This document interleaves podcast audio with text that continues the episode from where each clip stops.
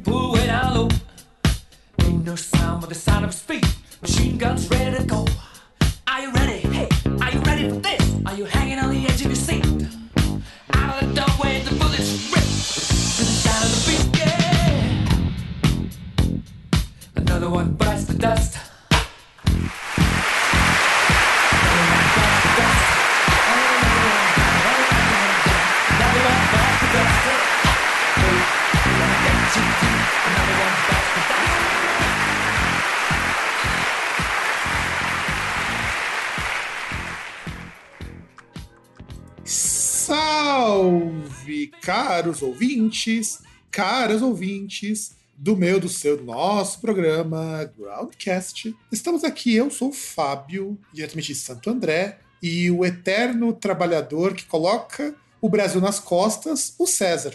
Din, din, din, din, din, din, din, din, din, din, din, din. Ice, ice, baby. Cara, pior que eu devia ter colocado essa música, cara. Eu devia ter posto. Ai, caramba, ai, que merda, velho. Inclusive, acho que vamos citar isso nas curiosidades depois. Eu, eu não coloquei na lista, mas acho que é bom a gente citar de- desses covers, dessas versões muito loucas. Porque acho que você deve ter É, percebido. ver- versões, versões, tá, versões. Versões. Mas já deve ter percebido que a gente tá, vai falar hoje de Queen, né? Por que, que a gente vai falar de Queen? Porque faz 50 anos que a banda existe. E, porra, não dá pra deixar esse ano fechar sem dizer, porra, 50 anos, cara. Tem gente que não viveu isso. Estamos quase lá. Então, quase lá. E a gente tá quase lá, inclusive. Não, e ainda faltam 20 anos. Parece que já passamos. É. Pelo menos eu sinto que, que já, já passei disso aí, porque tá foda. Porque, olha, 50 anos de banda não é pra qualquer um, não, gente. Aliás, é, é curioso pensar que o Queen tem tudo isso e é uma das bandas mais novas dessas bandas de rock clássico.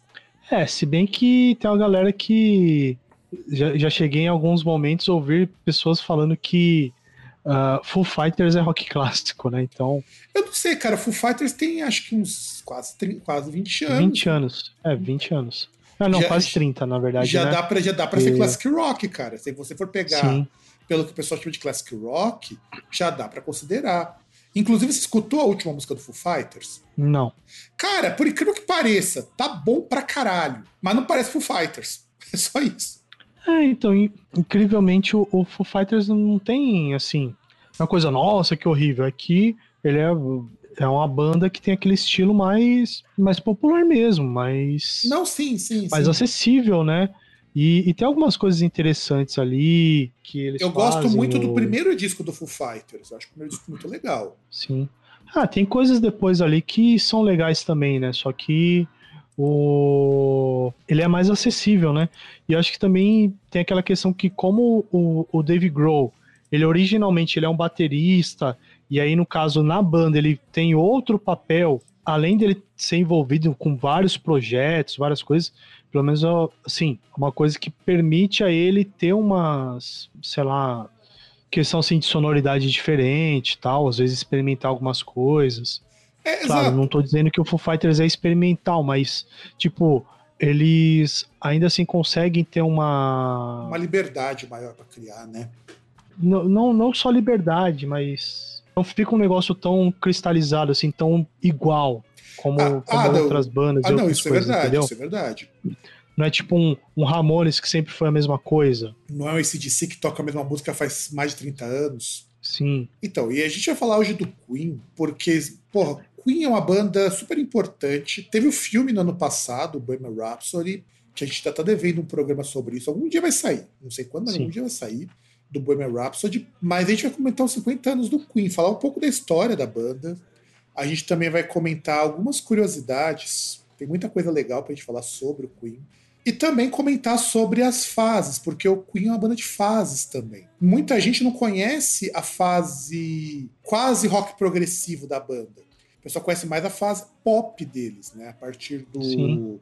do A Night de Ópera, que é a fase mais rock e também mais pop, que é a partir do A Kind of Magic. Mas a gente vai comentar um Isso, coisa que até eles, eles abraçavam outros estilos, principalmente de música eletrônica também, assim, É. com, com um pouquinho. É, eletrônico assim, tipo, que não lembro na época ali o que que tava. Era o disco, né, cara? Era o disco, era É, então. Wave. É, que é questão eletrônica mais desse ponto, né? E eles sempre estiveram assim antenados com isso. E é interessante porque é uma banda que conseguiu se manter durante tanto tempo, né?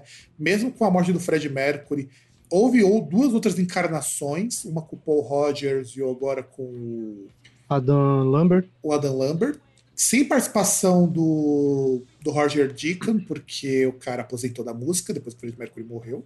É engraçado que o cara ganha dinheiro com o Queen, participa das coisas todas, mas ele não quer tocar porque deu foda-se pra música. Ele Ah, quer tá paz. cansado também, né, cara? Tá cansado, né? Já, já, já fez o que tinha que fazer.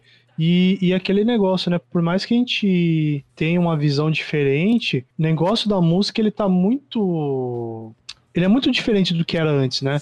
Aquela ideia de achar que músico vai ser aquele porra louca lá que sai é, se drogando, fodendo e, tipo, comendo porcaria aí, só, ba- só bagunça e diversão, acabou, né? Tipo, o cara ele tem que ter um. Por conta da agenda, essas coisas, você pensa as viagens e tal. Cara, ele tem que ter uma, uma vida um pouco mais regrada, né? Ainda mais porque, pô, você pensa, a banda tem 50 anos, os caras têm ali 60 Pra mais, pra mais, cara. pra mais, 60 pra mais. Você tem que imaginar Porra. que o Queen, os caras começaram velho, o Queen. A gente, vamos, vamos falar da história do Queen. A gente começa. Eu vou até pular um pouco alguma das coisas que a gente tinha colocado na pauta, depois a gente vai retornar aqui. O Brian May e o Fred Mercury e o Roger Taylor, eles montaram a banda na faculdade. O Queen, eu chuto que o Queen, os caras os cara deviam ter tipo 22, 23 anos. Eu acabei de falar, mas Fábio, mas isso é velho? É, gente, para esse começo de, de carreira musical, a maior parte dos músicos começa perto dos 18. Dessas Sim, até mais- antes. até antes. Por exemplo, você tem. Não que eles estivessem envolvidos, não estivessem envolvidos com música antes, mas a banda Queen é uma banda que começa com músicos muito tardiamente. Então, os caras se conhecem na faculdade, quando o Brian May estudava astrofísica e o Fred Mercury estudava artes, se eu não me engano. Eu não achei muita informação sobre o que, que ele fazia na faculdade, mas era tudo no mesmo campus que eles frequentavam, sabe? Sim. E aí, vamos falar um pouquinho então, um pouco em ordem, né, da, da história do Queen. A gente tem o primeiro falando do Fred Mercury, que na verdade não se chama Fred Mercury. Ele é o Farrukh Bussara, que nasceu em 5 de setembro de 1946, numa ilha ali perto da Tanzânia, que era colônia da África, da Inglaterra, lá na África. E o pai dele era militar. Então ele morou muito tempo ali na África antes de ir para a Inglaterra, por conta da, da, da Segunda Guerra Mundial. Depois da Segunda Guerra Mundial, depois da Guerra da Independência da Índia. Daí ele foi morar um tempo na Índia, o Fred Mercury.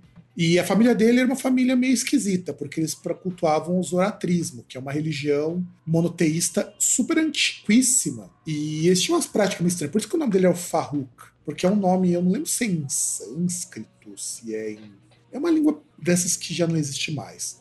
Sim. E aí depois ele vai estudar em Bombay, na Índia, por conta que. Olha que coisa interessante. Essa é a época que estão começando os movimentos de independência na Índia. Quando o pai dele vai morar lá. Quando os pais dele vão morar lá, o pai dele é militar. Aí depois ele volta para Inglaterra, depois da, revolução, depois da Revolução de Zanzibar, que é onde ele ficava lá de Zanzibar, e ele volta para Inglaterra. Então, o Fred Mercury, ele vai viajar muito e vai estudar muita música. Ele vai ter formação em piano, mesmo ele achando que ele não era um bom pianista. Fred Mercury tem, tem essa questão de ele nunca tocou Bohemian Rhapsody ao vivo, até ele ter certeza de que ele conseguia fazer a parte de piano, porque para ele era muito difícil. E o pessoal achando que o problema era com o vocal, né, que aquelas vozes dobradas. E que mais a gente pode falar dos músicos do Queen, César? Ah, tem o Brian May, né, que nasceu em 19 de julho de 47 e que ele desde, desde pequeno ali ele era fascinado pela indústria da música, né?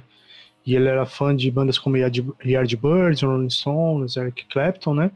E tem aquela questão do. Aliás, não, eu ia falar um negócio, mas ele deve estar nas curiosidades, então deixa, deixa pra lá. Eu ia falar. Ah, mas pode E, falar. aliás, Já queimou aí mesmo, então agora pode falar. não, vou, vou falar outra coisa, vai.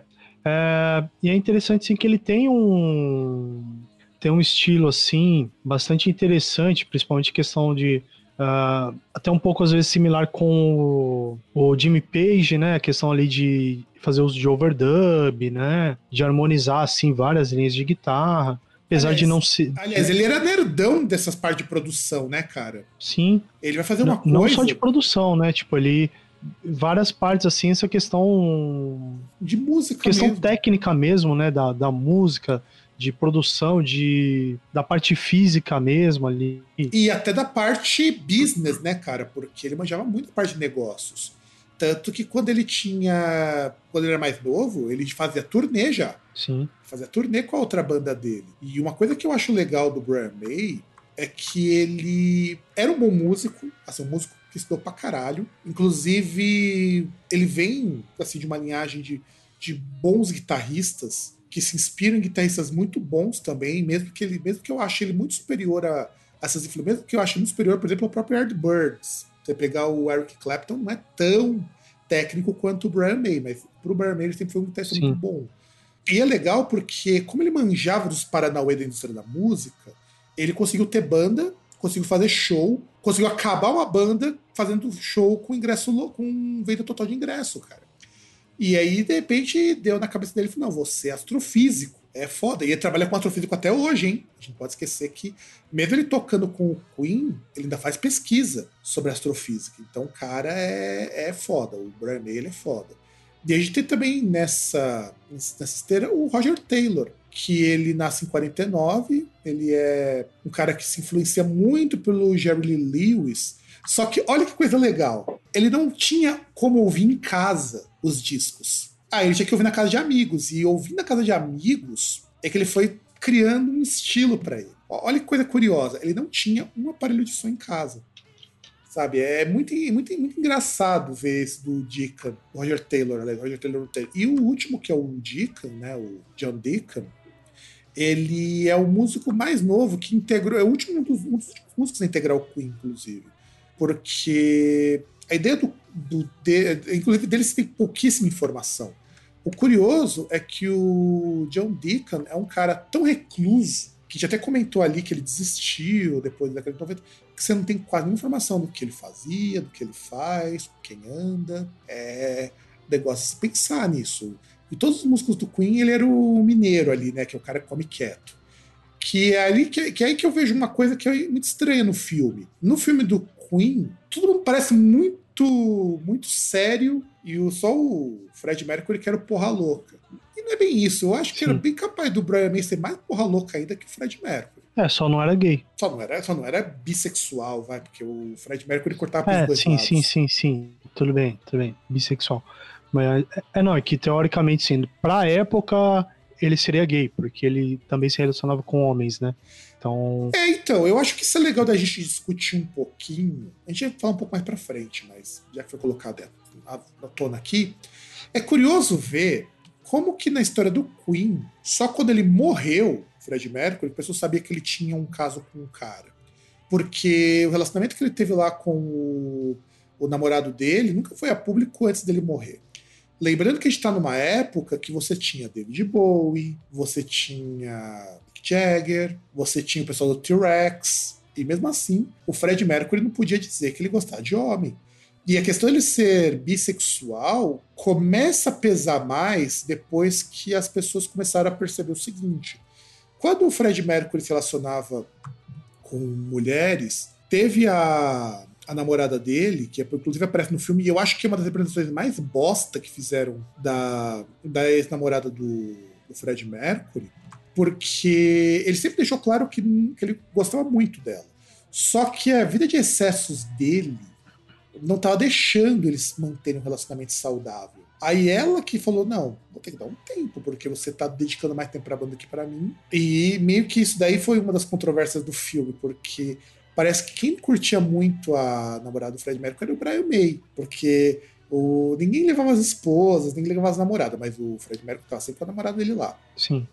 Então eu acho complicado isso, acho complicado. E aí, quando ele falava o seguinte, que ele amava essa moça, tanto que continuaram amigos. Ela foi uma das poucas pessoas que viram ele doente, inclusive, quando ele estava com a tuberculose ali, fudidaça, né, por conta da, do HIV.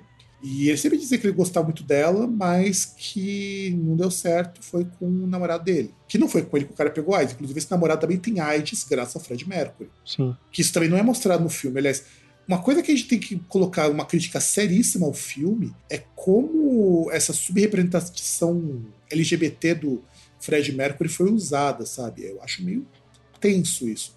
Porque parece que o cara era uma bichona escandalosa, mas que não podia assumir nada porque ia pegar mal. Não era bem assim. É, fica parecendo que o, o Fred Mercury é tipo um, um, um Fernando Feriado de albino, né? Exato, o Fernando Fernandes de bigode. É. Então não é bem assim. E aí, vamos pegar as carreiras musicais deles. O Roger Taylor tinha o John Quayle and the Reaction, que era uma- na década de 1960 ele era uma banda bem ativa e que participava de muito concurso, mas não era uma banda assim top. Por outro lado, o Sr. Brian May, ele tinha, ele era um cara que gostava muito de ficção científica, sobretudo George Orwell, e ele montou a banda chamada 1984 que conseguia vender ingresso, fazer show, ele ganhava uma grana com isso. Inclusive, foi guitarrista, foi banda de apoio do Jimi Hendrix na turnê britânica. Eu acho que não é pra qualquer um isso aí, não. Sim. Tanto que chegou uma hora que ele tava brigando demais com outras pessoas, falou, não, vamos encerrar isso aqui. Foi a época que começou a formar o Smile, que seria o Queen. Ele já tava na faculdade nessa época. E aí o, o Deacon teve uma banda, mas que ninguém sabe qual era a banda. E aí, em 1976, ele cursava, o Brian May, astronomia na Imperial College, que é um. Inclusive, que ficou famoso o Imperial College esses tempos por conta do negócio lá da Covid, né? Mas o Imperial College é uma das faculdades mais conceituadas do mundo. E ele foi estudar lá. E foi. E lá, na época que ele, tava, que ele tinha em 1984, ele também tocava no Smile, que é aí que entra um grande defeito do filme. O filme fala da banda Smile, mas de uma forma assim muito caricata, porque qual que é a história do Smile? O Smile era basicamente o Brian May com o Tim Staffel e o Roger Taylor que entrou depois. Então era basicamente eles. E aí, o Fred Mercury, também chamado de ele era o que o pessoal chama hoje de roommate, né? Ele dividiu o quarto com o Tim Staffel e ele acompanhava, ele era fanzaço do Smile. Isso o filme não mostra, que o cara era fanzaço do Smile. Parece que ele foi lá tipo a usurpadora. No filme parece que foi lá, não, eu sou mais foda que você, então cai fora. Não foi assim que a história aconteceu. Ele era É, fanzaço. parece que, parece que ele acompanha ali, mas tipo, parece que é um negócio meio, sei lá, é, Stalker, é, né? ele é meio, é, E aí ele gostava, ele realmente gostava, ele ia nos shows e tudo mais lá do Smile. Só que. E, ele, e só que o Fred Mercury já estava em outras bandas. Ele tinha. Uma, que é o outro defeito do filme. Parece que ele só cantou no Queen. E não, ele já tinha uma carreira como cantor. E aí ele foi. Só que aconteceu o seguinte: chegou uma hora que o Tim Staffel falou: olha, pra mim não dá mais. Tô fora da banda, não quero mais saber. E aí ele foi embora. Foi aí nessa parte que vai embora que o Fred Mercury entrou na banda.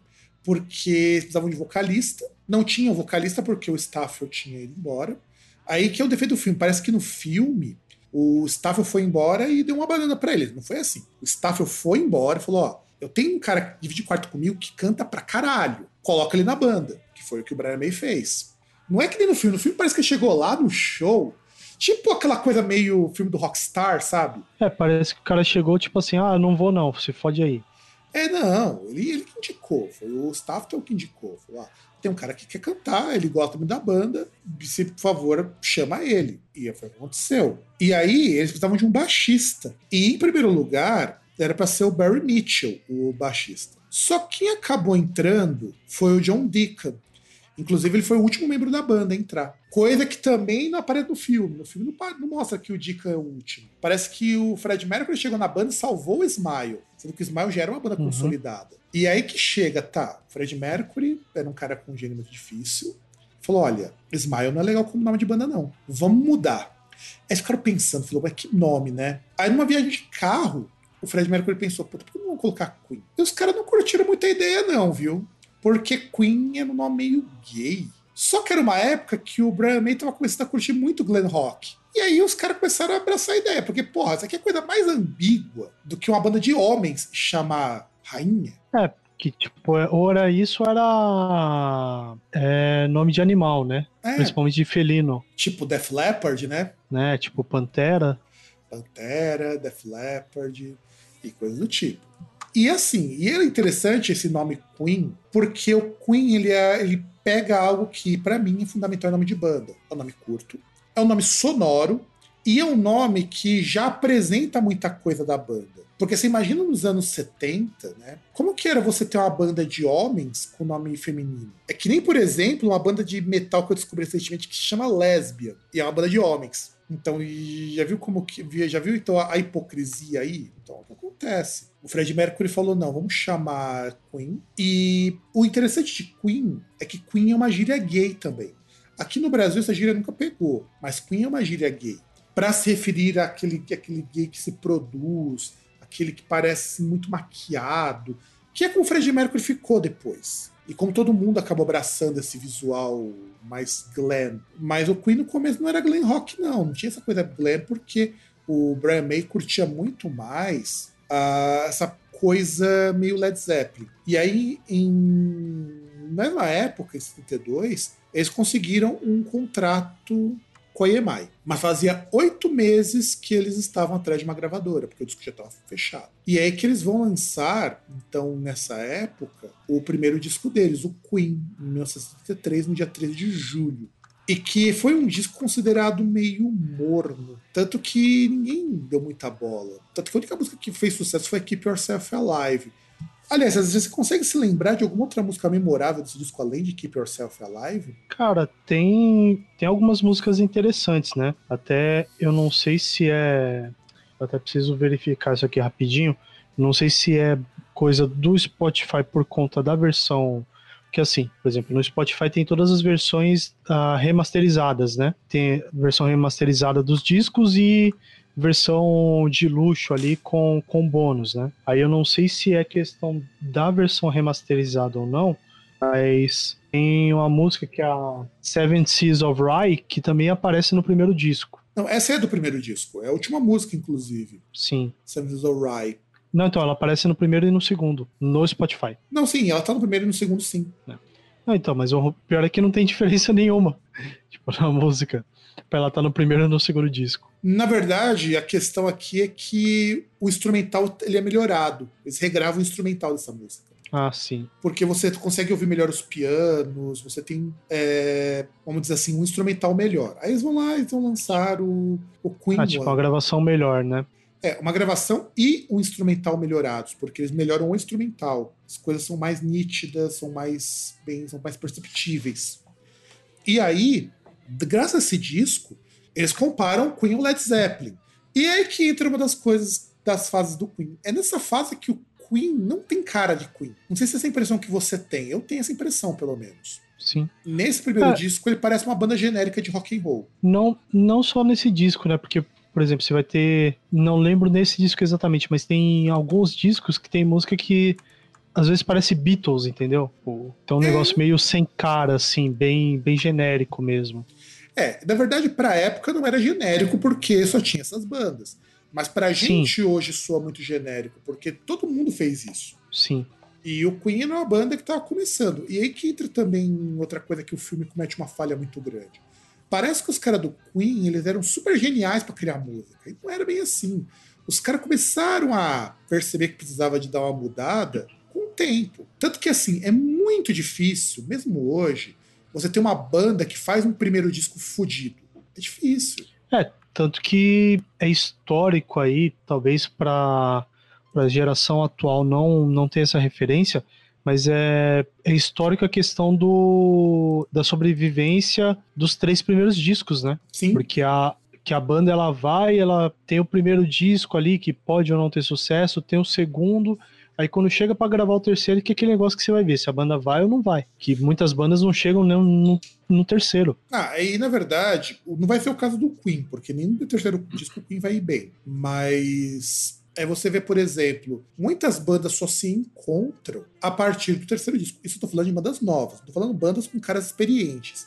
Porque, Sim. por exemplo, a gente pensa, sei lá, se você pensar no Sepultura. Iron Maiden. Um Iron Maiden mesmo. O Iron Maiden é terceiro disco. Iron Maiden é terceiro disco, Number of the Beast. Então, porque o terceiro, terceiro disco foi, assim, foi o que teve o estilo, né? Até porque teve a, a última drástica mudança de formação, né? Pelo menos, sim. Teve aquela que definiu o som, uh, definiu a sonoridade, sonoridade deles, sim, a questão do vocalista, da, da, da formação ali, o estilo deles que cristalizou ali o estilo deles em relação à composição, sonoridade, é, que aí foi no terceiro disco, Number of the Beast, que é, acho que é o mais clássico, assim, pra você falar. E, e que os dois, e, assim, que foi no terceiro disco que teve realmente o, o grande sucesso, né? Os dois últimos tiveram boa recepção, mas não foi grande coisa.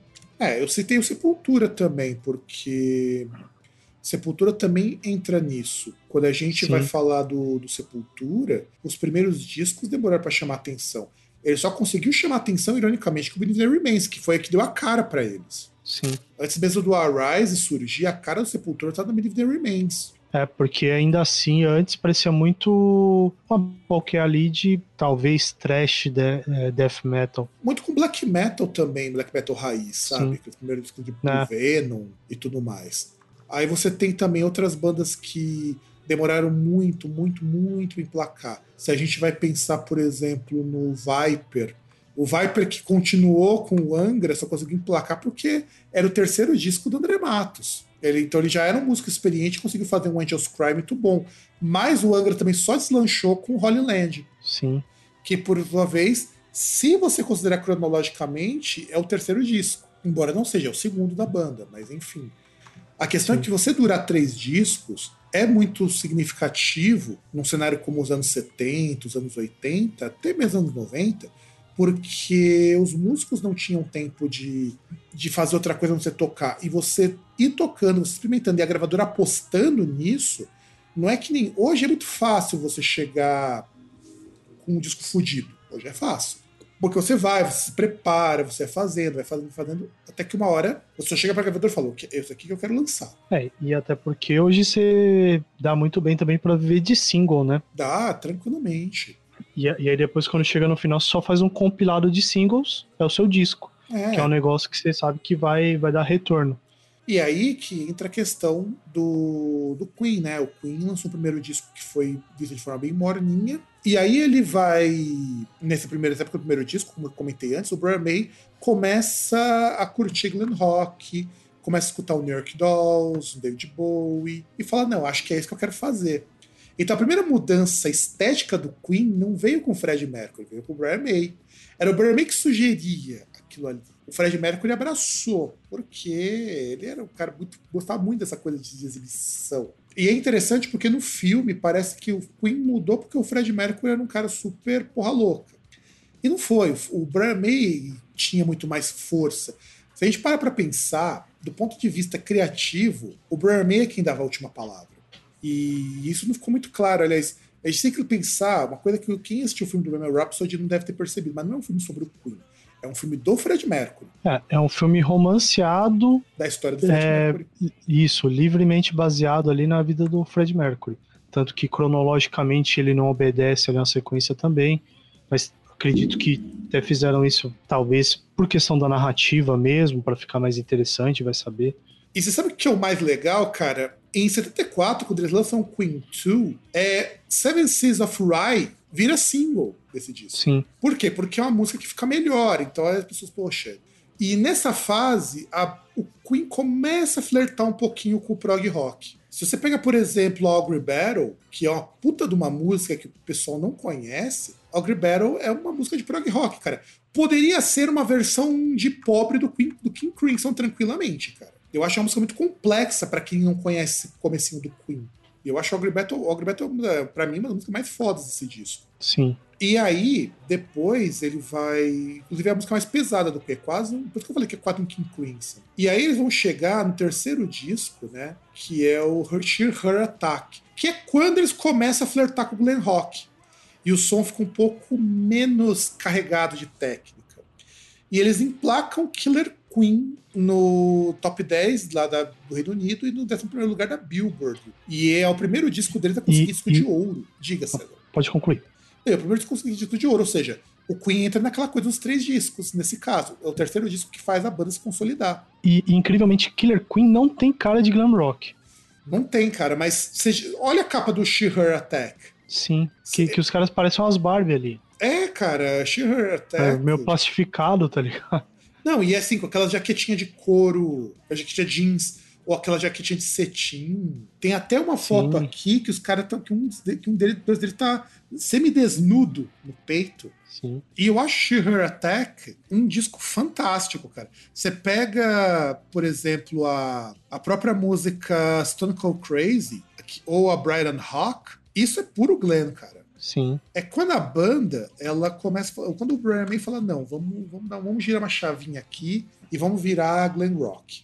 E ainda tem as canções mais diferentes também, como Tenement Funster, é, In the Lap of Gods também.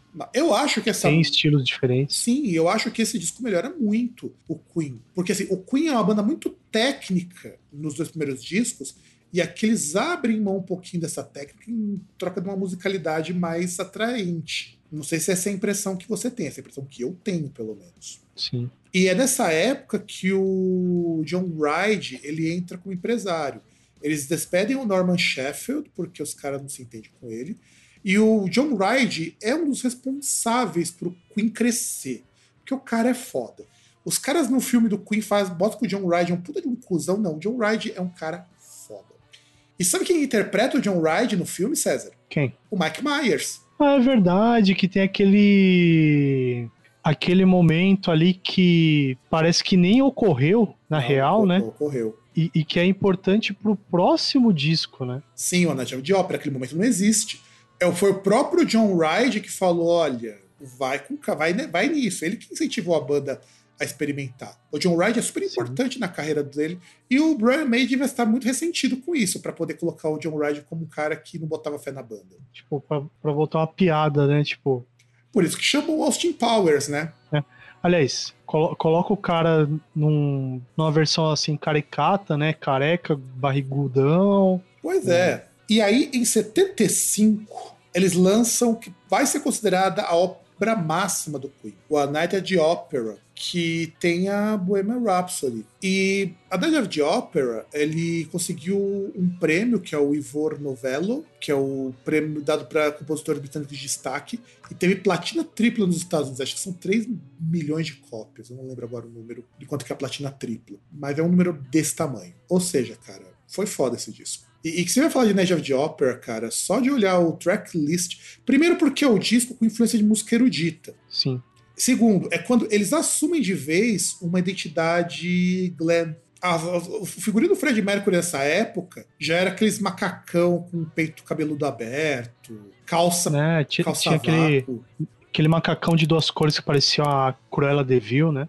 Então, exatamente, é o que eu tô, na verdade, com a foto dele aberta aqui no, no texto que eu tô usando de referência. Você devia estar com esse texto aqui com você, Sim. cara. É muito bom, porque são fotos muito boas. Vou até, vou até te mostrar aqui. Aí você, pode, aí você vai poder acompanhar. Ah, não, melhor não. Não, não. não sou especialista em figurino.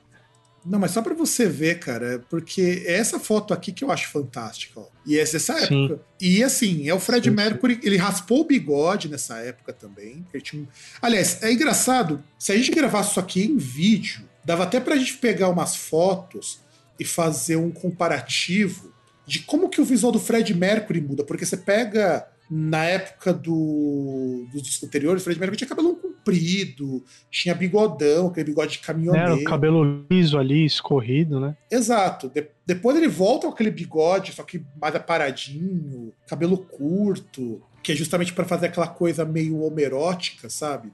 Então eu acho foda isso. O Queen, nessa fase da Night of the Opera, é, assim, indiscutivelmente é o melhor disco deles. Hum, Por incrível que pareça, não é meu favorito. Mas é o melhor disco deles, com certeza. E, e também é um disco que tem várias coisas assim muito variadas. Tem coisa ali que parece musical, Sim. Sim, é, é muito música de musical. Tem coisa ali mais, mais puxando pro hard. Tem aquela música que, é, que foi composta e cantada pelo Roger Taylor, que é I'm in Love with My Car. Que Também é interessante. Aliás, eu acho uma das músicas mais Glenn de todas, cara, porque é da letra à composição. É muito aquela coisa. Eu gosto de carros de corrida, de carro super rápido, e eu sou foda. É, tipo. E, e, tipo, tem. Cara, e tem aquela música que. Aliás, tem músicas aí que já não, não tem mais saco pra ouvir, que toda hora você ouve também. Quando não ouve as, as óbvias, né? Que não tem como cansar, que tipo. Bohemian Rhapsody não tem como cansar. Não mesmo. Incrivelmente isso. Então, isso que eu acho que é um mérito de, de Bohemian Rhapsody. Bohemian Rhapsody é uma música que você pode ouvir em qualquer estilo, de qualquer maneira, pode ser feita da pior maneira possível, ainda ela soa legal, cara. Sim. É tipo. Eu, eu acho que ela, talvez ela seja tão ou mais interminável do que é, Stairway to Heaven. Ah, mas, meu, sem sombra de dúvida. Third to Heaven, Sim. ela é um ícone por muitas razões. Mas, a, mas Bohemian Rhapsody, cara, nada no rock chegou perto de Bohemian Rhapsody nesse sentido. Nem uma música dos Beatles. E olha que Beatles tem, tem coisa pra caralho, hein? Que é emblemática. It Be, por exemplo, é uma puta de, um puta de um hino que você ouve uma pó de versões. Nem uma música do Rolling Stones chegou. E olha que o Rolling Stones conta com muito, muito clássico. Nem uma música do Led Zeppelin. E olha que Starway to Heaven é um ícone. Sim. É que é também questão, porque assim, poxa, você pega é uma música que a gente comparando, ela é muito mais complexa do que qualquer música desses artistas que a gente falou aí. Até mesmo você pegar Led Zeppelin, que você vai ter músicas ali que você tem o, o Jimmy Page usando uma- umas afinações diferentes, e overdub, e o caralho, a quatro. Você não tem essa questão de, de múltiplas vozes como você tem, você tem no Queen, mas principalmente no Bohemian Rhapsody, overdubs e coisas do tipo. E você tem um piano ali no meio também, Não, sabe? É, é- é o Queen fazendo ópera rock. Que a gente comentou isso em um outro programa. É um ópera rock numa música só. O que muito artista leva um disco inteiro pra fazer, eles conseguiram uma música só. Eu só Sim. não vou colocar eles como muito técnicos, embora seja uma música bem complexa, porque ali é muito mais um lance de produção do que de música, provavelmente dito. Não é que nem, por exemplo, você escutar In the Court of Crimson King, por exemplo. Que aquilo ali é uma música que você precisa pegar o dia para poder entender aquilo ali. Ou mesmo a 20 Schizo Century Boy. Que é, para mim, que eu sempre uso como parâmetro quando a gente vai dizer músicas antigas que são muito cabeça. O Queen conseguiu fazer o que o King Crimson nunca conseguiu fazer com as músicas dele, trazer essa complexidade para o grande público. E, e ainda com uma canção que não é uma canção gigante pra isso, né? Porque é uma canção de Mas é quase grande. seis minutos, menos de seis minutos. Mas tipo, que é uma é- canção que tá ali, tá ali mais ou menos no formato de uma canção pra rádio, né? Então, mas o problema que o Queen teve é que Bohemian Rhapsody já é uma música muito grande pro formato rádio. É, Sabe? Bohemian mas, Rhapsody mas, é... não é, mas não é igual uma canção, por exemplo, de rock progressivo, de sete, oito minutos, Sim, sim, que é sim. impensável tocar em rádio, né? Porque, na verdade, a música pra rádio tem que ter no máximo 3 minutos e meio, estourando. Sim. É, três minutos e meio pra quatro ali. Não, 4 já é grande. Pra, dependendo de qual for o formato, 4 já é grande. Porque o cálculo em rádio é feito o seguinte: quantas músicas eu consigo tocar numa hora? Quantas vezes eu consigo repetir essa música ao longo do dia? Então, por exemplo, uma música de 3 minutos eu consigo repetir mais vezes do que uma música de 4. Mas Sim. assim, a gente tem músicas de 4 minutos, até 4 minutos e meio em rádio. Mas o parâmetro é entre 3 e 3,5 que se faz, que é o tempo de você, porque dá tempo de se repetir e o pessoal nem perceber que você repetiu. E o Queen mete uma música de quase seis minutos. O que para a música popular é muito foda, porque você não tem música que dá tudo isso. Não tem, não tem. A gente não tem tanta música assim. E é isso que acontece quando eles lançaram Night of the Opera, porque, no geral, se você pegar o disco, ele é um disco que tem um formato pouco comerciável para os parâmetros da época. Porque se você pensar que as melhores músicas são as músicas mais compridas, tudo bem que você tem muita música radiofônica, tipo Said Rendezvous, que é uma música bem curtinha, mas e a Night of the Opera nem foi aquilo que mostra no filme, ah, não vamos lançar, não lança porque ninguém vai tocar, porque a música é muito longa. Não. O próprio empresário falou: olha, vocês têm aqui um baita sucesso, eu acho que vale a pena investir.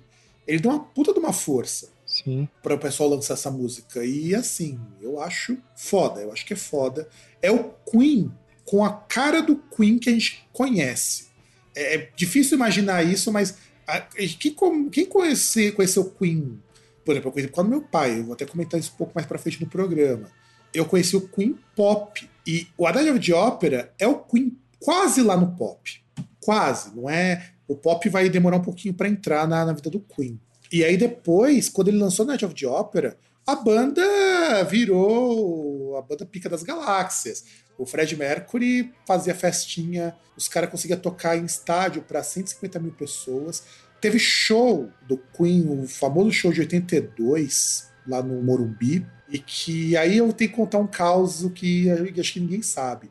Mas senhor Valdir, conhecido como meu pai, estava nesse show. Foi louco. Pois é, não, cara, eu sinto um orgulho quando ele fala isso daí. Ele estava lá. Ele falava que era impressionante ver os caras do Queen num puta de um calor vestidos dos pés à cabeça. E choveu no dia ainda por cima. Porque o papai falou que tava muito calor. Foi- um show foda. Cara, você, você imagina que você está num show lá no Morumbi vendo Queen, cara.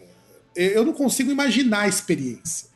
Lá no Quinto dos Infernos, né? Porque na época era foda pra ir pra lá, né? Exato, e meu pai foi, porque meu pai é fãzão de Queen, muito fã de Queen. E, e ele estava lá no show, e ele falava que o show foi fantástico, é impecável. O show do Queen, a gente vê pelos vídeos antigos, o show do Rock in Rio também, que foi na mesma época, mas que foi 82 ou foi 84 o show do Queen, você lembra agora? Ah, boa pergunta. Que agora eu, não, eu esqueci de colocar isso na pauta. Mas teve lá o show de 82, e eu só lembrei do show de 82 porque eu vi na Globo. E foi o que me motivou, inclusive, a fazer a pauta desse programa. Foi. Vou chutar, acho que foi 85, hein? É, pode ser, pode ser. E aí a gente viu, eu, eu tava vendo lá e falei, poxa, meu pai vivia falando que foi no show, contava histórias do que ele via naquele show, inclusive do Fred Mercury trocando de roupa em algumas músicas, porque também tem essa coisa de figurino. Sim. Meu pai falou que foi foda, foi um show foda, foda, foda, foda, foda. E pensar que foi um dos últimos shows que o Queen foi fazer aqui na América Latina, né? Aí, é, 11 de janeiro de 85, 300 mil pessoas. O show do Rock Rio, né? Isso, tocaram no mesmo dia com Iron Maiden, Whitesnake, Baby Consuelo e Pepeu Gomes, Erasmo Carlos e Ney Mato Grosso. É, e eu acho que no estádio do Morumbi Tipo, deve ter Nessa, sido nessa edição do, Sim. nessa edição foi um do- dos shows ali que teve mais público, né? É, e o do Morumbi deve ter sido umas mais. 30, 40 mil pessoas lá no Morumbi. Mas foi foda, cara. Meu pai viu esse show. E só, só que já era turnê de outro disco, né? Não era turnê do Night of the Opera. Era turnê bem depois disso daí. Sim. E aí, é, foi essa época que os caras começaram a investir no da parte teatral do Queen. É aí que o Fred Mercury começa a ficar com um visual cada vez mais próximo lá da, da cultura gay, né? Porque, inclusive, rende um programa isso, só que eu preciso segurar a pauta e talvez chamar alguém para a gente não, não ser muito homofóbico, né? Porque tem toda uma questão de cultura gay no metal, cara. Eu tenho até um livrinho sobre isso aí no PC, que é muito interessante. Vai do Judas Priest ao Queen, cara. Tem muita coisa. essa coisa de fazer uma hipermasculinidade. Porque foi nessa época que o Fred Mercury fazia aquela figura do machão, mas é um machão tão caricato que você percebe que aquilo não é possível. Sim. O que, aliás, é uma coisa muito curiosa. O pessoal fica falando de machão, tem que ser macho, aí até de um, de um youtuber bosta aí falando que você não pode elogiar a mulher, não sei o quê. Só que se você for muito macho, mas macho pra caralho, aquela coisa bem machão, você fica muito gay, cara. Muito gay. É só pe- pegar pelo Judas, cara. O Judas, o Halford forçava o, o hipermasculino. E aquilo ficava gay. O Fred Mercury deixou aquele bigode de estivador, aquele bigode de caminhoneiro, vestindo roupinha de couro e peito cabeludo e, e maquiagem. Cara, aquilo era muito gay. Sim, tem até uma capa de um. Tem um dos discos que tem uma. Eles na capa desse jeito, tá ligado? E você olha, é muito. Por quê? Muita pinta. Exato. E, e, e você percebe isso porque é um jeitão muito másculo, mas é uma masculinidade muito agressiva. E é agressiva ao ponto de que parece, parece gay, cara. É. Parece gay. Não, então, tipo, é. é, não, não dá pinta, dá uma onça pintada inteira. Exato. E o cara tá sendo simplesmente um machão, né, cara? E, tipo, tá a banda inteira e você olha e fala, mano. Você olha assim, mano, os quatro são gays, só pode. Os, os quatro queima-rosca, né? Só, só pode. É. Só, só pode isso. E é bem, bem por aí, cara, porque esse tipo de hipermasculinidade foi o que o Fred Mercury começou a trazer pra banda. E o que tornava a coisa ainda mais ambígua. Como uma banda de uns caras super machão. É por isso que, aliás, vamos abrir um parênteses aqui. Por que, que Manowar parece tão gay, cara? Mano, porque. Cara. Entende meu ponto? O negócio é tão Então, é- é porque- forçado. É, um machão tão É, é forçado. aquele negócio, é tão. É, é, é, é tão os caras quererem, assim, você ir no extremo pra mostrar, tipo, ó, que eu tô e tal, que eu sou foda. É tipo. Cara, é. Fica, fica muito gay isso.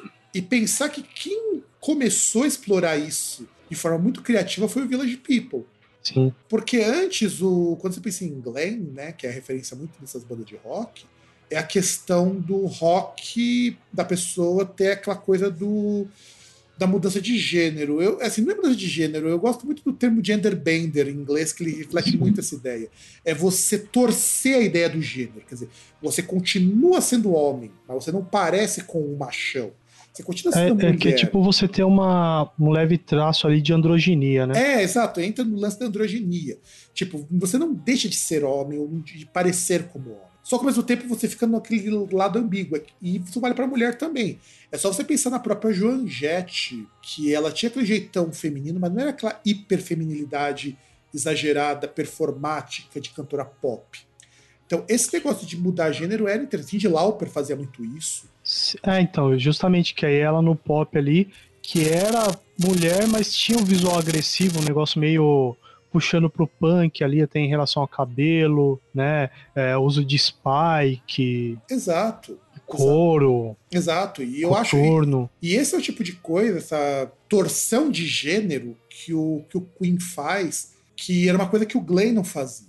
Porque no caso do gender bender, é diferente. o Glenn é, você parece do sexo oposto, aí entra na questão do andrógeno. O Queen, o, o próprio Halford, não que isso não seja teoricamente derivado do Glenn também, mas é uma coisa muito mais ambígua, porque você exagera tanto numa característica que você parece com outra. Sim. Então, isso que eu acho legal. E nessa época que lançou a Night of the Opera, o Fred Mercury termina com a Mary, que já comentou lá no começo do programa, porque ele se dedicava mais à banda. E, e ele reconheceu até o final da vida de que o relacionamento dos dois era muito importante. Por isso que a gente entra na questão de que ele, hoje a gente faz a leitura dele como bissexual. Na época que foi declarado que ele namorava um cara, a, qual era a proporção, qual era o pensamento? Que era impossível uma pessoa gostar de homem e gostar de mulher. Ou você gosta de um ou você gosta de outro. Sim. Tanto que esse é um problema que o Renato Russo também teve. Porque muita gente coloca ele lá na, na caixinha do gay. Mas ele já deixou claro que o negócio dele é que ele cortava pros dois lados. Sim. David Bowie, mesma coisa. Aliás, nunca ninguém teve dúvidas de que o Bowie. Aliás, o, o- não, e o pior é o seguinte, que o David Bowie, você vê pela... Ele nunca teve esse rótulo de ser gay por causa disso. Exato. Nunca teve, nunca nem de gay, nem de homo, nem de bi. É, é curioso que o único cara que a gente pode dizer que é o cara que podia ser o que quisesse era ele, porque ninguém classificou ele como nada. Ele só era um cara que comia geral. Tan- Tanto que falava que ele era camaleão, né? Que ele mudava e aí, tipo, meio que. Ah, que aí é a questão da personalidade ali que ele assume, né? É, e isso é uma coisa que o David Bowie foi o único músico que conseguiu essa liberdade. O Fred Mercury não teve, Renato Russo não teve, a Joan Jett não teve, a Joan Jett também era bissexual. Era não, ainda é, né? A Janis Joplin também. Todas essas pessoas, elas eram pessoas com uma sexualidade muito mais ampla. O que é ok quando a gente pensa em artista. Artista vai experimentando, ainda mais anos 70, anos 80, gente. A experimentação era tava em voga. Não só Mas se drogas. o cara experimentava droga, você acha que não vai experimentar outras coisas, né? É, pelo menos isso, antes do advento da AIDS, não tinha problema nenhum. E aí o Fred Mercury largou. Aí depois, só pra gente fazer um, um retro, uma parte que o Queen produziu, foi a melhor fase da carreira do Queen, foi nesses 10 anos de 1970, quando você teve a Night of the. Opera, A Day of the Races, que é um baita de um disco, Ah, News... e, Diga. e uma coisa só, antes de passar aí, porque provavelmente a gente já vai pro próximo disco. Lembrando também essa questão da Mary que você falou, que Love of My Life foi uma homenagem do Fred Mercury para ela, né? Que justamente no, no término ali, ele gravou uma música para ela, né? É, porque queria que voltasse, mas não rolou. Sim. Eles continuaram muito, muito bons amigos. Inclusive, eu acho, acho, muito, acho muito legal que eles continuaram a amizade, mesmo com tanto problema que ele trouxe pra ela. E aí você tem o News of the World, que é um disco muito legal. Jazz, cara. Puta, Jazz é um disco muito bacana. E que muito fã do Queen não conhece. A despeito do nome, não é um disco de jazz. Ah, não, mas aí também. Não é um disco de jazz. Mas as músicas são muito boas. E é o Queen técnico. É aquele Queen do começo da carreira, mas com a cara que a gente conhece. The Game. Puta, The Game tem muito cara de música de filme. Eu gosto muito desse disco The Game. E veio um dos discos que eu acho assim mais experimentais nessa fase do, do Fred Mercury, dessa fase do Queen, que é o Flash Gordon, lançado no finalzinho lá em 1980, né? No começo dos anos 80, no final, antes de virar para o 81. Flash Gordon é um baita de um disco que foi trilha do filme Flash Gordon, né? Que o filme é ok, não é um filme ruim, é ok. Que era um filme baseado no. Se eu não me engano, o Flash Gordon era quadrinhos. Me corrija se eu estiver falando bobagem. Que era um personagem de quadrinho. Boa pergunta. Porque eu tinha visto alguma coisa sobre o Flash Gordon há muito tempo. É, é, então, é, realmente ele era um herói de quadrinhos, o Flash Gordon. E aí teve o filme do Flash Gordon em 1980 com trilha do Queen. E é um disco com muito sintetizador. Tem muito. Essas coisas de synthwave que hoje é moda, já tinha nesse disco, com essa cara de synthwave. O engraçado E tinha muito de as partes com diálogo, coisa do tipo, até por, por ter sido a trilha. É, e assim, é muito é um disco muito legal, cara. Muito fã torce o nariz porque, porque é super eletrônico esse disco, né? Mas não tem como fazer um disco de ficção científica que não seja eletrônico. É que é a, uma das, das premissas aí para um, um disco de ficção científica é você ter esse lado tecnológico, né? Se vê tecnológico e não tem como você não ter música eletrônica no meio, né? Não, e cara, é, esse disco foi sucesso pra caralho, mano. Só o tema do Flash Gordon já vale o disco. Eu acho uma das músicas mais bonitas do Queen, o tema do Flash Gordon. E o disco todo é muito bom. Ele é, todo, ele é muito, muito bom. Ele é um disco quase inteiro eletrônico, tem pouquinho de rock, cara. É muito pouquinho. E, e essa coisa de você de poder usar a, a trilha do filme, eu acho de um bom gosto muito grande, porque olha o que acontece você consegue visualizar o filme na tua cabeça enquanto você está escutando. Então é quase uma ópera rock isso aí. Só que, claro, no filme você não tem esses diálogos nas músicas. Mas é muito bacana. Eu gosto muito do Flash Gordon, acho Flash Gordon um baita de um disco. Aí entra na, na fase pop do Queen. E é aqui que a gente entra num problema. Para quem é fã antigo do Queen, essa fase, que é a última fase do Queen, né, é a pior. Por outro lado, é a fase que a maioria conhece. Eu conheci o Queen por essa fase, por essa fase de pop rock. Tanto que para mim o Queen antes, quando eu era mais novo, era uma banda de pop rock. Eu só fui descobrir que o Queen era muito mais do que isso depois de velho. Sim. É, é que tem muita, muita gente aí e tal que vai na questão até, se a gente for pegar os, os ouvintes aí, pela faixa etária, vão, vão ter pessoas muito que conheceram por conta dos das coletâneas, né? É, Nem essa caso... questão da, das fases dos discos, né? É, já depois que a banda tinha terminado a primeira vez. Não, a banda não terminou. É aí que entra. Não, terminado entre aspas, né? Que o Fred Mercury tinha falecido. Ah, tá, tá, tá. Então, aí, é, no meu caso, eu conheci o Queen com o Greatest Hits 2. E o Greatest Hits 2 é basicamente a fase pop do Queen. A fase, aí essa fase pop começa com. Teoricamente começaria com Flash Gordon, teoricamente. Mas em 82 tem Hot Space, que inclusive tem uma música dedicada ao John Lennon, que é a Life is Real, né? Dedicada ao John Lennon. E é nessa época que o Queen também começa a uma fase muito interessante do ponto de vista financeiro. É a fase que eles mais ganham dinheiro, mas é a fase que a crítica mais desce o malho neles. E eu vou ser bem franco, pode não ser a fase grandiosa do mas, cara, você tem muito hit legal para desconsiderar. Você tem Live Forever, A Kind of Magic, Under Pressure. Cara, é, então, só pra você falar de Hot Space, primeiro single foi Under Pressure. Tipo, a parceria de Bowie, tá ligado? Pois é, cara, pois é. E Under Pressure, sei lá, só rolou essa parceria porque o David Bowie tava passando pelo estúdio, enquanto os caras estavam gravando, chegou os caras, ô David, quer gravar com a gente aqui? Ele falou, demorou. E Falou, ô, ô David, vamos gravar esse cover aqui de, de Vanilla Ice. Pois é, o David Nassi nem, nem existia, mas gravar um cover dele. é porque os caras se adiantaram.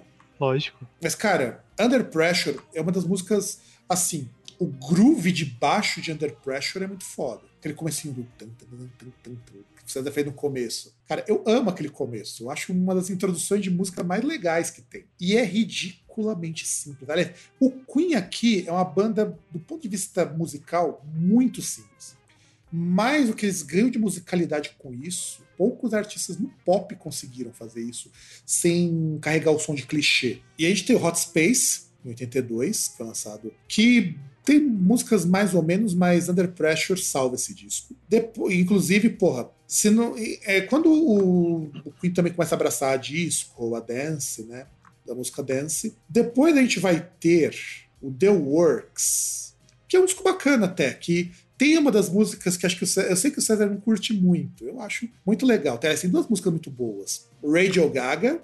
Aquilo ali não é música de rock, aquilo é disco, cara. Radio Gaga. Eu gosto muito Sim. do trabalho de voz daquela música. Eu acho o trabalho de voz, o uso de vocoder, da parte de técnica, aquilo ali é muito bom. E I Want to Break Free, que é, que é clássico, cara.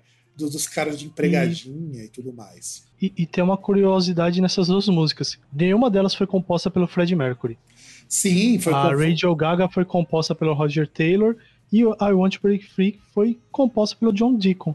Pois é, pois é. E assim, esse é um disco com música. Assim, ele é um disco que tem músicas boas, mas não são constantes. Por exemplo, pega I Want to Break Free. Cara, o refrão de I Want to Break Free é uma coisa que gruda, cara. Não tem ninguém que escuta aquele comecinho e fala I want to break free.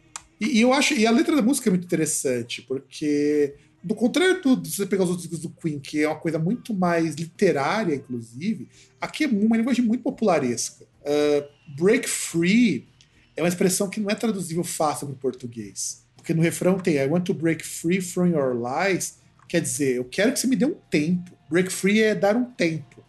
É tipo um sem tempo irmão, É, eu sei tempo, irmão. Tem a Hammer to Fall, que é uma música do Brian May, né? que é, que é a mais rock que tem nesse disco, né? Que é uma música. Rock assim, tipo guitarra, né? Sim, inclusive é uma música baseada na Guerra Fria. Por isso que, assim, o César até sugeriu, o Radiola um dia desse programa vai surgir, porque tem muita coisa legal para comentar das músicas, que não vai ser o nosso foco aqui, a gente vai dar uma pinceladinha.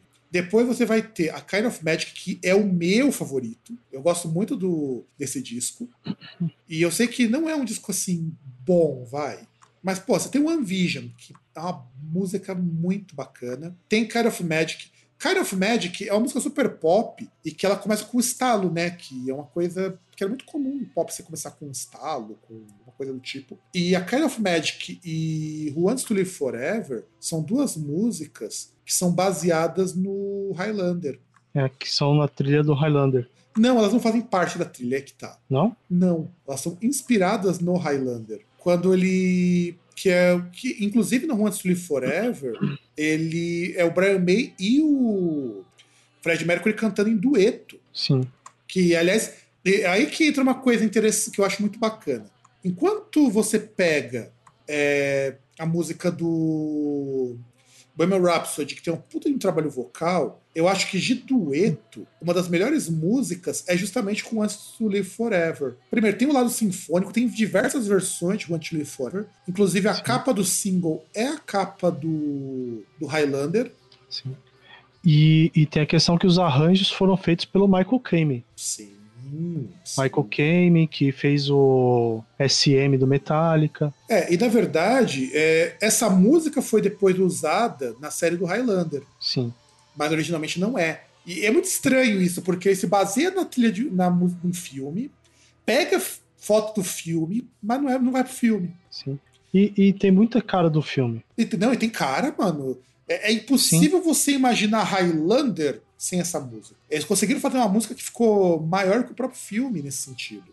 Tanto que, assim, eu acho uma das músicas mais bonitas do Queen. Pra mim, uma das músicas mais bonitas. As versões que também fizeram também foram versões muito bacanas. Tem a versão que tem o Bruce Dickinson, de Want to Live Forever. Não lembro quem que tá cantando. Tem a versão com a. Puta, esqueci o nome daquela soprano que morreu, acho que foi uns dois anos. Que, ó, a... Que gravou com o Fred Mercury Mas também. que, não, então, que foi a versão com o Bruce também, né? Que a, É? a Montserrat. É, a Montserrat Caballé. Montserrat Caballé. Isso. Que é a versão com o Bruce Dickinson e com a Montserrat Caballé. Que, cara, é, é é foda. É o mínimo. E essa cantora trabalhou com ele, a Montserrat Caballé. No disco solo. Aquela música Barcelona é com ela também. Tem a versão do After Forever, que também ficou uma versão muito legal de Want to Live Forever. Sim. E eu, eu acho assim fantástico. E se a gente vai pegar esse, esse álbum, as músicas foda dele, que eu gosto muito, de do Kind of Magic, tem a Friends Will Be Friends, embora eu já tenha enjoado um pouquinho dessa música. Tem a Prince of the Universe, que ela tem um jeitão meio rock de arena, Prince of the Universe. Aquela coisa, Prince of the Universe, que eu acho fantástico, fantástico isso. Tem também o fato de que, comentando sobre os discos, é, nessa época, se eu não me engano, foi quando ele. Ou foi nessa época, um pouquinho antes, que eles tocaram no Live Ed. Que, do contrário do filme, o Fred Mercury não tinha revelado que ele estava com AIDS naquela época. As pessoas só soube que ele estava com AIDS quando ele ficou doente e foi para o hospital com pneumonia. Nem a banda sabia. Então, o pessoal comeu bola ali. Aí Ah, tem É que é aqueles negócio, né? Tipo, fizeram isso, ele não tinha um. A, a ordem cronológica ali não foi obedecida, né? Não, não sabemos o porquê.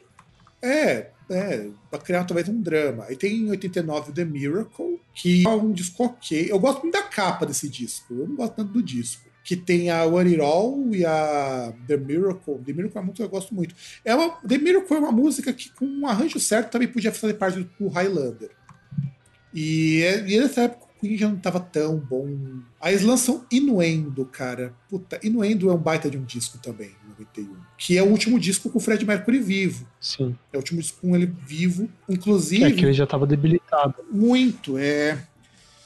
E aí a gente acompanha nessa fase dos anos 80 inteira, basicamente, é o Queen incorporando o funk, o pop, o disco. E aí o, o disco foi gravado antes do Fred Mercury morrer. E aí você tem as músicas Inuendo, puta, que eu gosto muito daquele comecinho de Inuendo, mas se você ouvir com calma, você percebe que é um Fred Mercury cansado cantando aquilo. Ele tentando dar o máximo de si ali. Aquele começo da Inuendo, que é aquela coisa que falou, e é coisa de flamenco isso daí. Uma música muito boa. Tem também a Ride the Wild Wind, mas eu acho que a música assim mais bad vibe desse disco é a Show Must Go On. Cara, você escuta essa música, se você sabe que o Fred Mercury morre depois que gravou esse disco, você fala, puta, é ele dizendo já chega. É, que é a última música do disco, inclusive. Tem muito cara de despedida essa música, cara. O Show Must Go On. É aquela coisa, você escuta o Show Must Go On, na época que eu escutava, eu senti uma coisa meio melancólica nessa música. Só que eu nem sabia que foi a música gravada antes dele morrer. E você sente ela é muito melancólica. Muito, muito.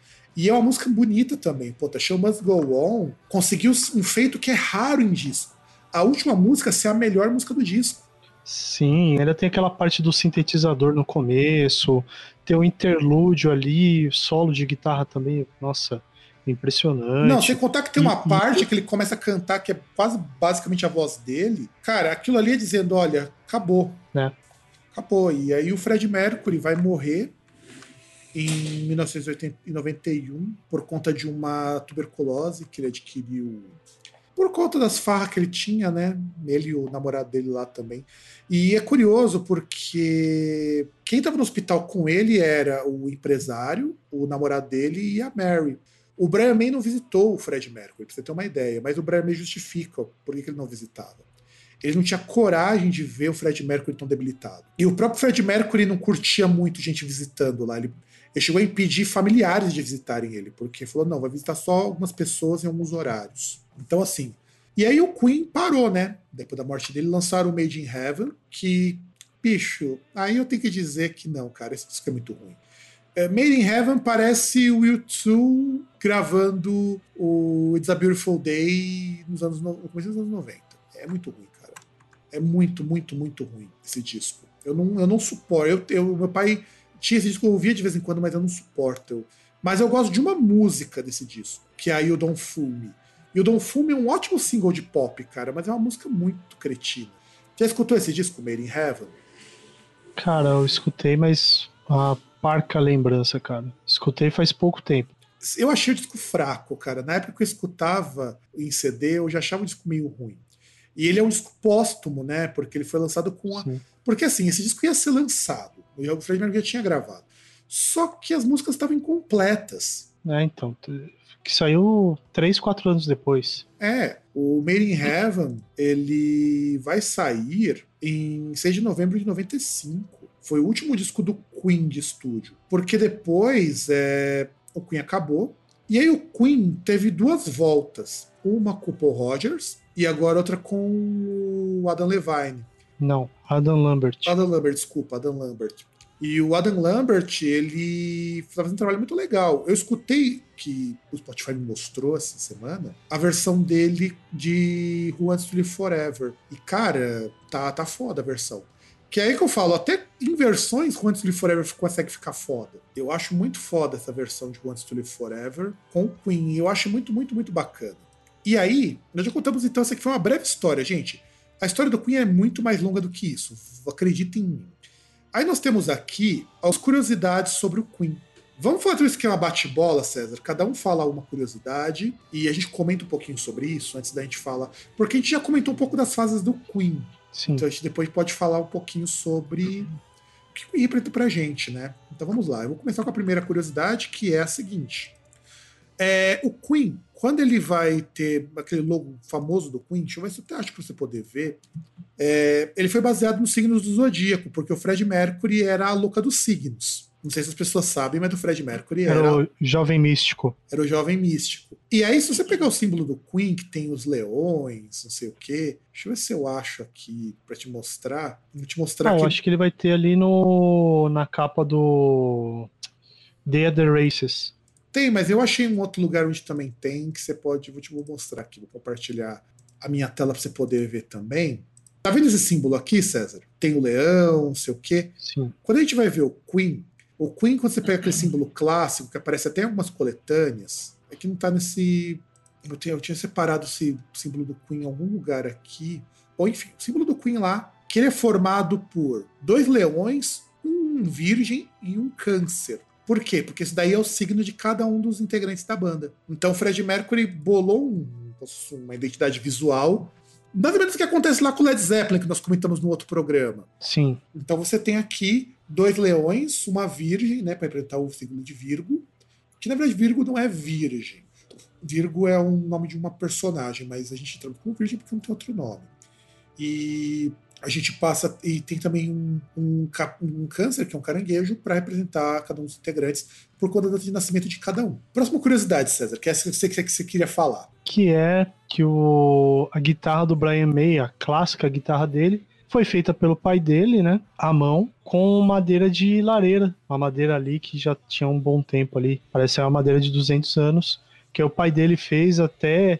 Rezava a lenda que a, a alavanca ali de, de tremolo era um garfo.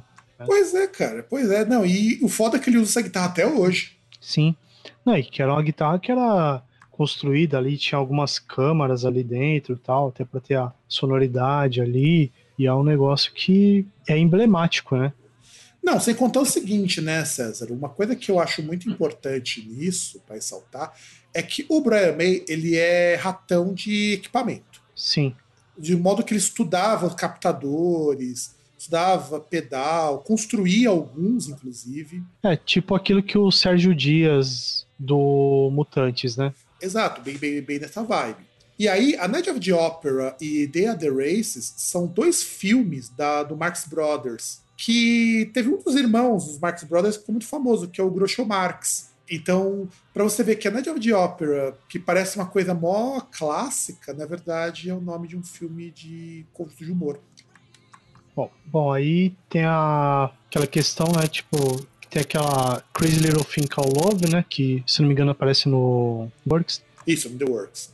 no The Works, que é uma música que até é- ela é bastante diferente em relação ali ao Queen, né? Que ela tem uma vibe meio rock anos 50, Elvis, coisa do tipo, né? que ele, o Fred Mercury gravou essa música enquanto tomava banho e diziam lá que ele levava o piano para poder compor, né? Não, você imagina que você levar um piano de cauda pro banheiro para você poder compor. Não, você imagina o tamanho do banheiro do cara, né? Pra ter um E- piano dentro. Exato, para ter. Não, para ser levado, porque não dá para deixar um piano lá dentro. É. Porque ele levava. E o Fred Mercury, por conta também não tocava Bohemian Rhapsody ao vivo, ele tinha um puta de um cagaço, porque ele achava que ele não ia conseguir fazer a parte de piano. Quer dizer, a de voz, beleza, né? Que tem sobreposição, tem umas técnicas fugidas, mas o problema era o piano, que justamente é a parte mais simples da música. Sim. Ah, mas aí você coloca coral, coisa do tipo. Aqui é a questão da confiança mesmo, né? Se ele não pensa pra tocar, aí você não tem o que fazer, né?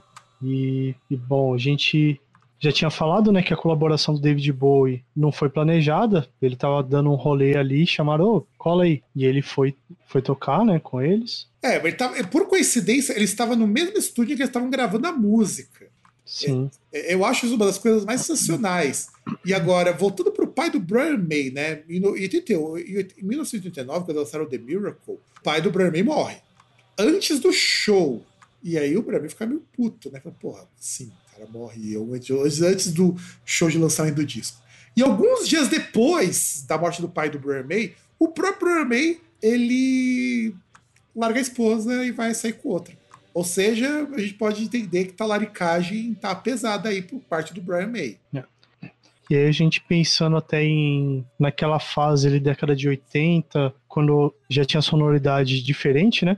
É, Another, One's, Bi- Another One Bites the Dust foi uma sugestão do Michael Jackson quando encontrou com os caras lá depois de um show ali em, que aconteceu em Los Angeles, né?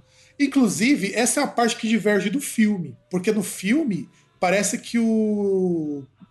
Os caras compõem Another One by the Dust do nada. Começa. O filme mostra assim, parece que o cara compôs do nada, mas não. Foi o grande Michael Jackson, com sua visão de mercado, falou: olha, por que você faz uma música disco? Sim. E, e também lembrando dessa, dessa música que é, a linha de baixo é emblemática, mas é extremamente simples.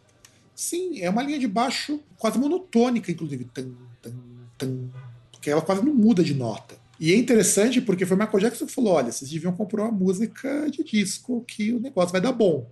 E foi uma das músicas que, que fez o Queen ganhar notoriedade para o público mais novo. Aí, na revista Time, na versão asiática da Time, o Fred Mercury foi dado como a personalidade mais influente da cultura oriental dos últimos 60 anos. Veja, da cultura oriental. Vocês não, não ouviram errado, não.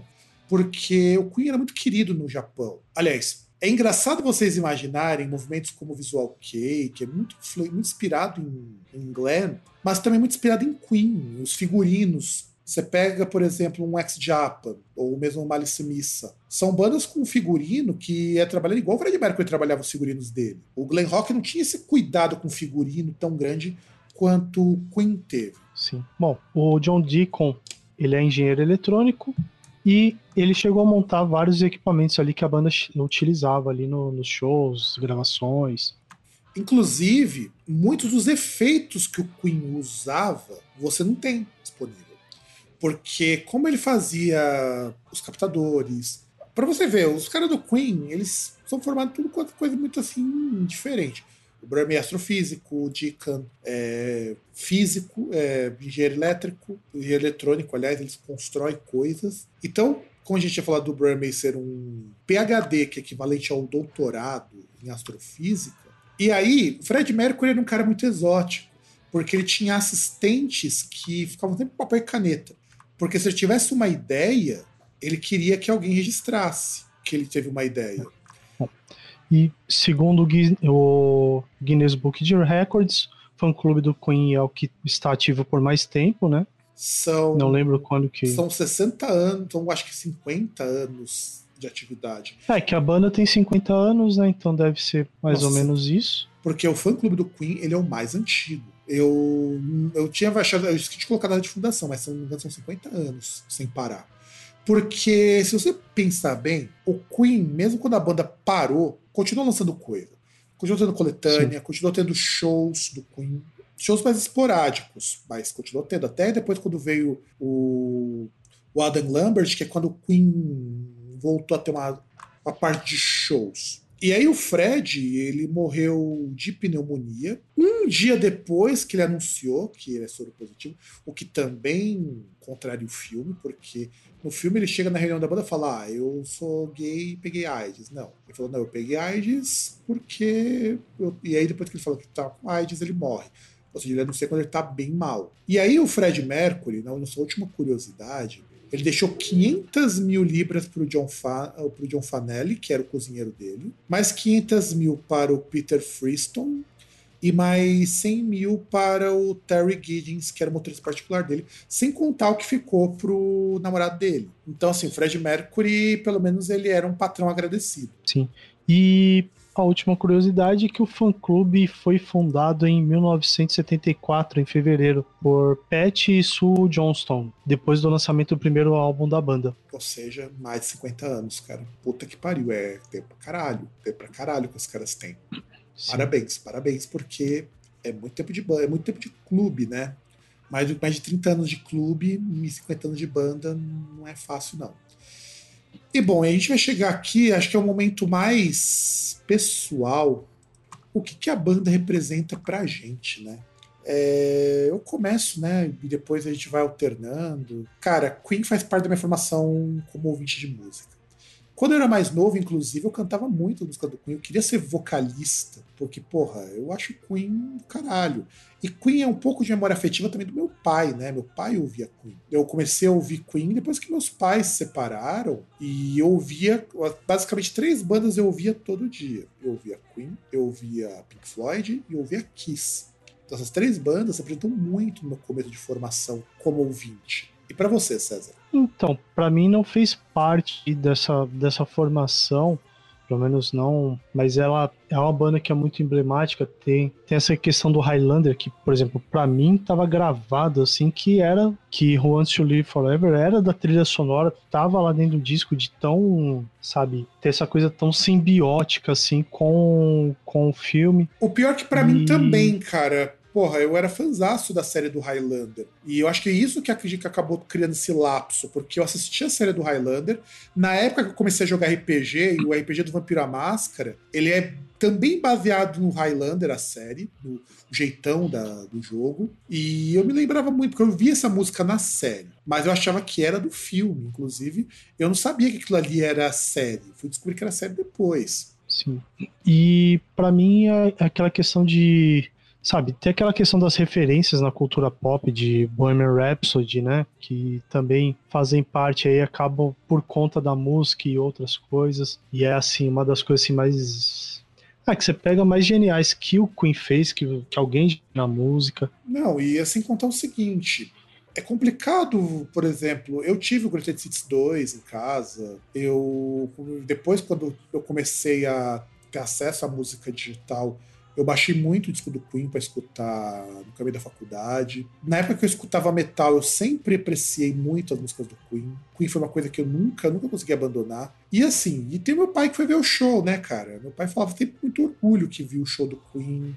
Falava do Fred Mercury, falava que o Fred Mercury pulava para cima e para baixo.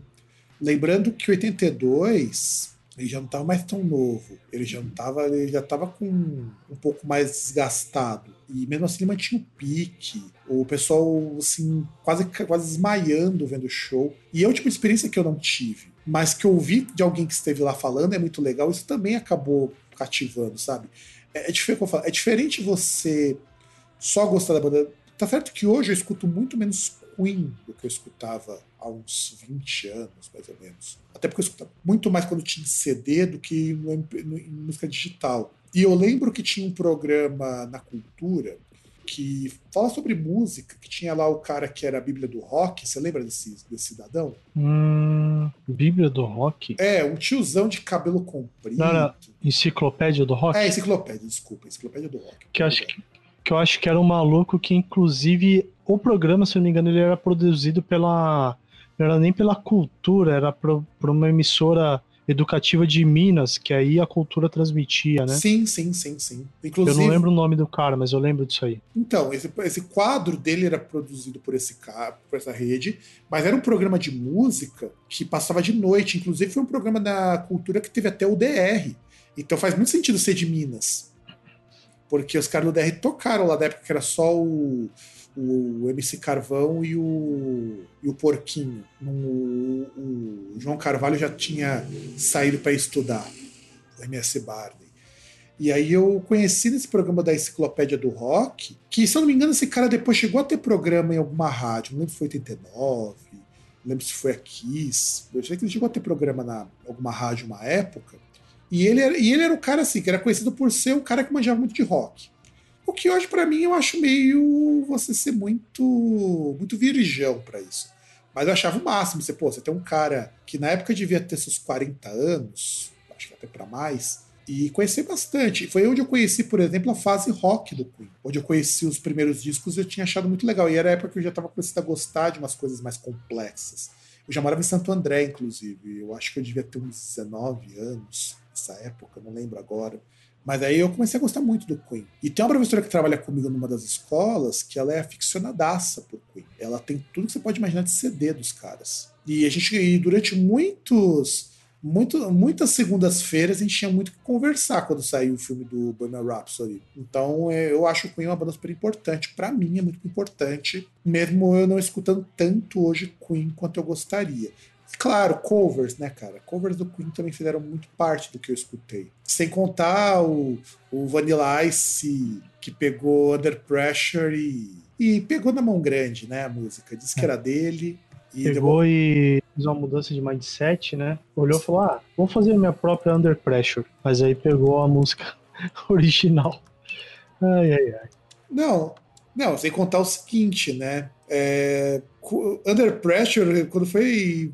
Tava muito na cara que era. Que era que não era música dos caras, né? Do cara. Sem contar que teve mais gente que pegou. Teve gente, por exemplo, que fez cover. O Vanilla Ice tocou essa música de novo no, num single com o Gilward, que é o Ice Ice Baby. Só que agora aparece como Under Pressure Ice Ice Baby. Sim.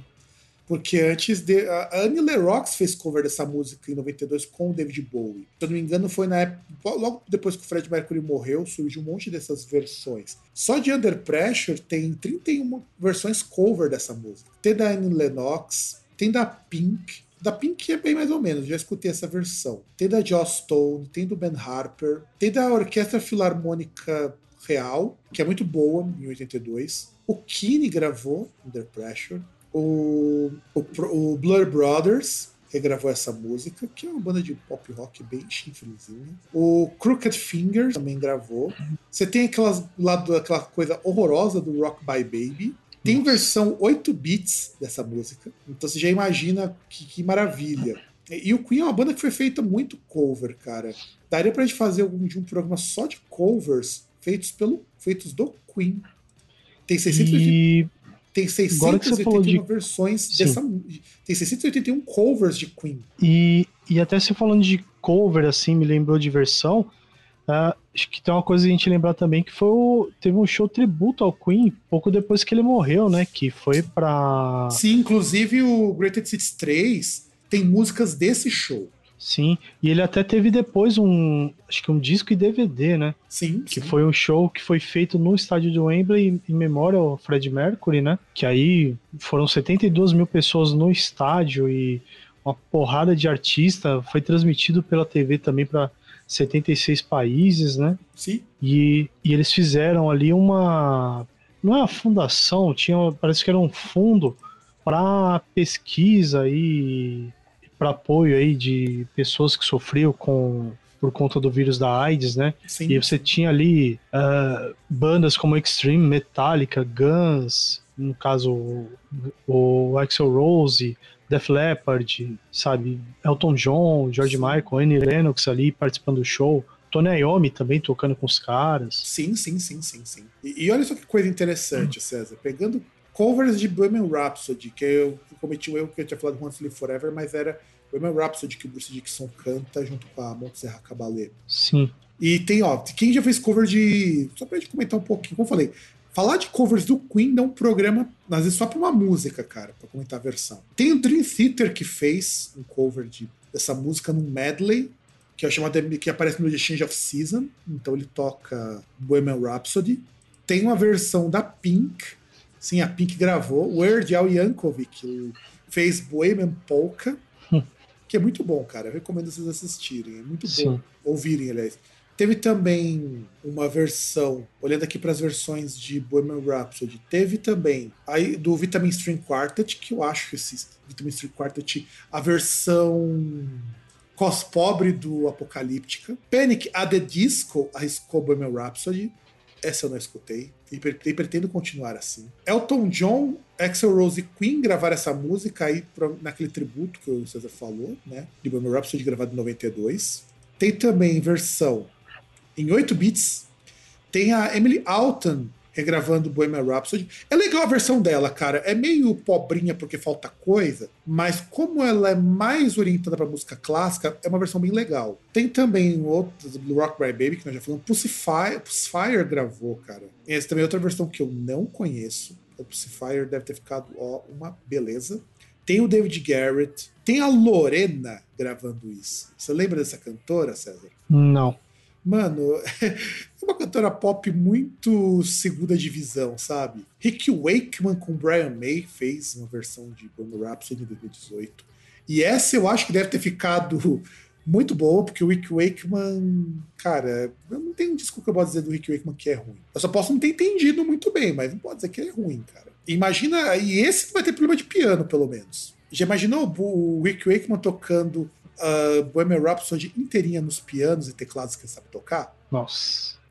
Levando em consideração que o Rick Wakeman já tocou todos os instrumentos possíveis de tecla, até um iPad. Ah, mas a iPad também tem um especialista aí no, no Angra, né? No Angra não, no Noturnal. No Angra? Ah, é no Noturnal, desculpa.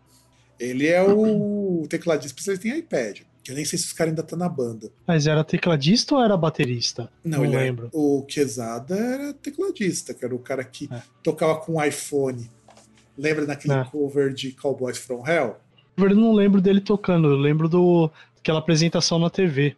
Ah, não. No caso da apresentação da TV, era o cara da Legião Urbana. Era? Nossa, eu não tô lembrado. Que o, ca- o Bonfá tá. foi tentar, foi tentar tocar com uma bateria de iPhone.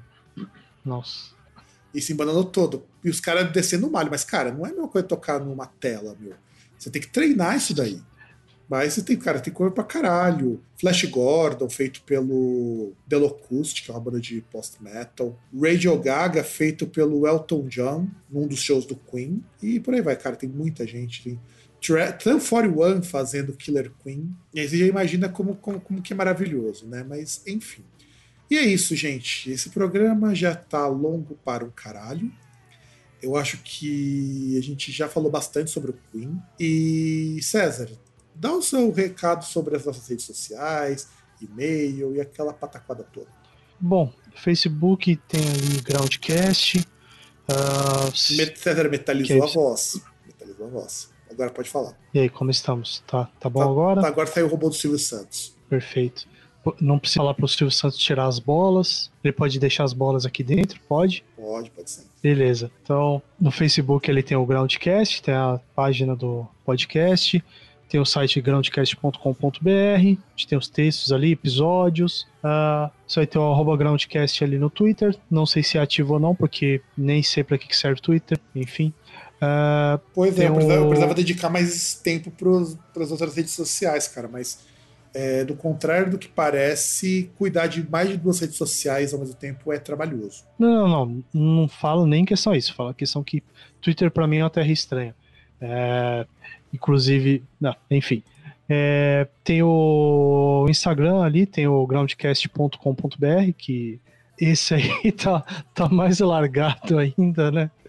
Pelo amor de Deus. Esse lado que Groundcast no YouTube, né? Ver, Groundcast TV, não, né? Não, tem a Groundcast TV, que também a gente precisa, pro ano que vem, dar um jeito nisso, viu? que eu vou fazer com o Groundcast TV. É, Mas- sei lá, talvez gravar alguns spots assim quando for gravar os episódios. É, Ou talvez se a gente for gravar presencial, né? Possível, possível. Fazer as lives de RPG também, que eu só, só, só tenho uma lá. Vamos, vamos pensar, a gente tem que pensar o que vai fazer pro ano que vem, porque eu preciso movimentar esse canal. Esse canal precisa... E o importante, se você quiser falar por e-mail, tem o contato arroba groundcast.com.br. E é isso, gente. O programa tá por aqui. A gente se vê. Ainda temos mais alguns programas antes de acabar o ano. Um grande abraço para todo mundo e tchau!